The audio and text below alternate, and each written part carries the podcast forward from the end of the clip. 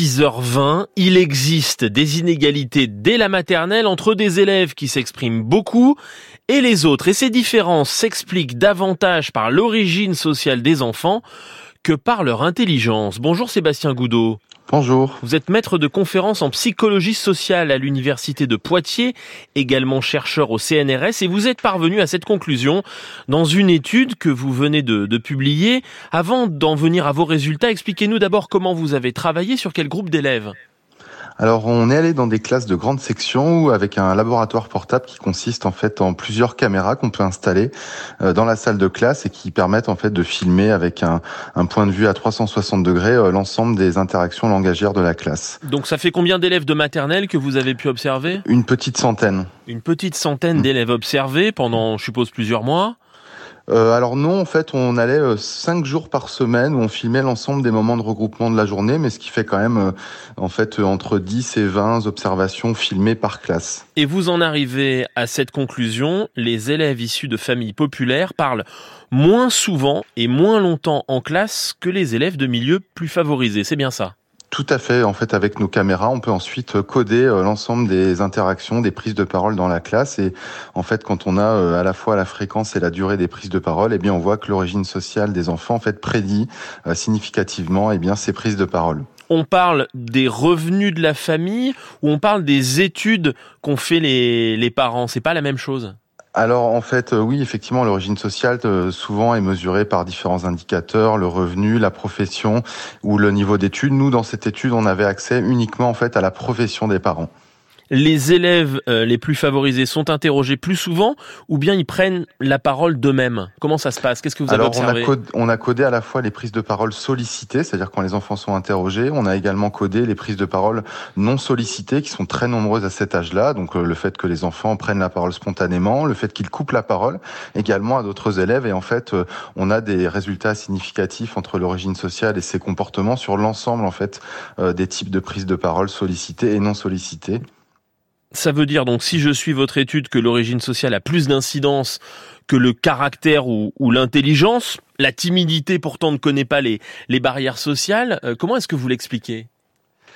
Euh, alors, euh, ce qu'on peut dire, c'est que c'est des, tout d'abord, ce sont des, des différences qui s'observent en fait au-delà en fait des variations de niveau de langage. C'est-à-dire que dans notre étude, on a également mesuré le niveau de langage de chaque élève, et ce qu'on voit, c'est qu'à niveau euh, de langage euh, égal, eh bien, euh, les, il y a des différences en fait dans les fréquences et dans les durées de, de prise de parole. Donc, ce sont pas des différences. Deux élèves qui maîtrisent autant de mots, il y en a un qui va plus parler que l'autre. Tout à fait, tout à fait.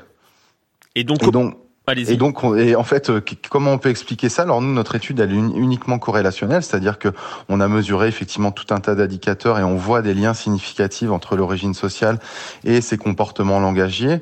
Euh, et donc, on fournit pas d'explication sur le rôle causal de certains facteurs. En revanche, euh, nos prédictions et nos résultats, en fait, euh, s'appuient et, et, font suite à des dizaines d'années de travaux, notamment en sociologie, en psychologie culturelle du langage, euh, qui montrent en fait effectivement bah, que ce qui se passe en fait euh, à l'école maternelle et à l'école en général, hein, euh, et notamment cette cette euh, compétence à prendre la parole devant les autres, eh ben ça correspond davantage à la façon dont sont socialisés les élèves dans les dans les familles favorisées que dans les familles populaires. C'est-à-dire que le fait de prendre la parole devant les autres et d'exprimer ben, son point de vue, ses intérêts, ses pensées, eh bien c'est une compétence qui s'entraîne davantage dans les familles favorisées. On sait que depuis le, le plus jeune âge, dans les familles favorisées, eh bien on invite les enfants à exprimer leur point de vue exprimer leurs idées, leurs envies, euh, et notamment à travers toutes les activités de la, de la vie quotidienne. Ça veut dire que dans ces familles favorisées, on écoute mieux, plus les enfants? C'est pas un peu caricatural de, de, dire ça? Non, ça veut dire. Alors, il y a une sociologue française qui s'appelle Sandrine Garcia qui parle de la pédagogisation de la vie quotidienne, c'est-à-dire que, en fait, euh, on a euh, un contexte de vie, un contexte euh, notamment économique, hein, qui permet finalement aux parents ou qui va amener les parents, eh bien, à, à inviter les, les, enfants à être acteurs de leur monde, à, à exprimer leur point de vue, puisque derrière derrière, on a aussi les ressources pour mettre en, œuvre ce qu'ils veulent faire. Si on demande aux enfants, est-ce que tu préfères faire du piano ou de l'équitation, derrière, on a aussi les moyens de le faire. Alors que quand on vit dans un milieu de vie qui est beaucoup plus incertain, plus précaire, eh bien, on va davantage socialiser les enfants à, à, à, prendre en compte finalement le point de vue des autres, la situation. Mais on peut quand même leur demander leur avis, même si le, le, le volant de choix est plus limité. On peut tout à fait leur emmener, euh, leur demander leur avis, bien évidemment. Mais ce que je veux dire, c'est que les pratiques de, de, de, socialisation,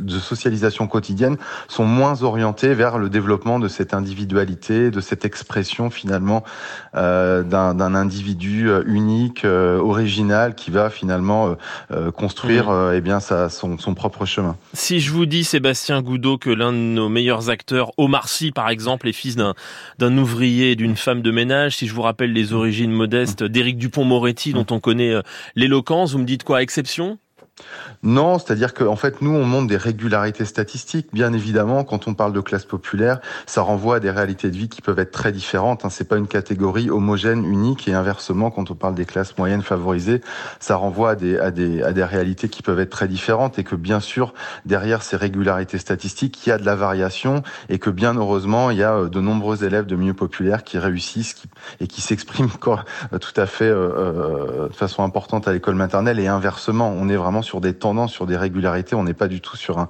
un, déterminisme causal à 100%, bien évidemment. Alors, je reprends votre constat des élèves issus de milieux plus favorisés qui prennent plus la parole à l'école maternelle. Je suppose que les enseignants essayent de rééquilibrer les choses, de distribuer la, la parole. Que peut l'école?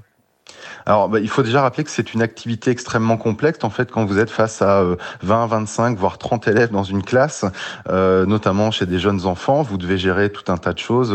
Euh, bah, vous devez gérer ces prises de parole, vous devez gérer des éventuelles interactions entre les élèves, des éventuels euh, comportements à réguler. Vous devez transmettre en fait euh, des contenus, des savoirs. Donc, il faut rappeler que c'est une activité qui est extrêmement complexe et coûteuse d'un point de vue cognitif.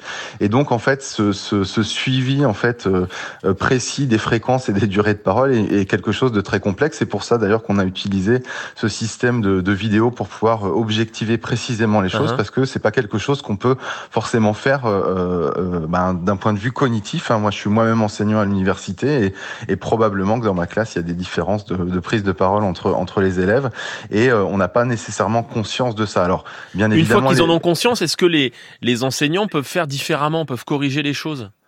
Alors, les enseignants ont, ont conscience de, de, bien sûr des, des, des, réalités sociales qui sont différentes entre entre les élèves et que et du fait que ça impacte euh, euh, ce qui se passe dans la classe. Maintenant, euh, on peut avoir conscience des choses et en même temps, quand on est pris dans, dans son activité, euh, euh eh bien, euh, être focalisé sur les interactions de la classe. Hein. Daniel Kahneman part du système 1 et du système 2, c'est-à-dire qu'on peut avoir conscience rationnellement de ces réalités sociales, mais une fois qu'on est pris dans la, la réalité de la salle de classe, en fait, avoir à gérer des choses qui font que, eh bien, ce, ce, finalement, l'origine sociale des élèves passe au second plan. C'est pas quelque chose qu'on a euh, en fait en tête forcément. Euh, en même temps, alors euh, oui, pour répondre à votre question, on, on peut corriger les choses. Hein. Euh, il y a un effet maître, il y a un effet classe qui existe. Heureusement, je pense mmh. que les enseignants ont du pouvoir sur le, leurs élèves, mais néanmoins, euh, ce qu'on montre, ces différences de prise de parole, c'est mmh. le fruit de de réalités sociales, enfin d'une réalité sociale qui dépasse largement la salle de classe. Mmh on, on, dit, on dit parfois que l'école reproduit les inégalités, mais c'est assez injuste. En fait, c'est euh, l'école dans ses relations avec les familles, avec mmh. la société dans son ensemble. Merci à vous, Sébastien Goudot, pour ces explications. Merci d'avoir accepté notre invitation ce matin. Je rappelle que vous êtes maître de conférence en psychologie sociale à l'Université de Poitiers.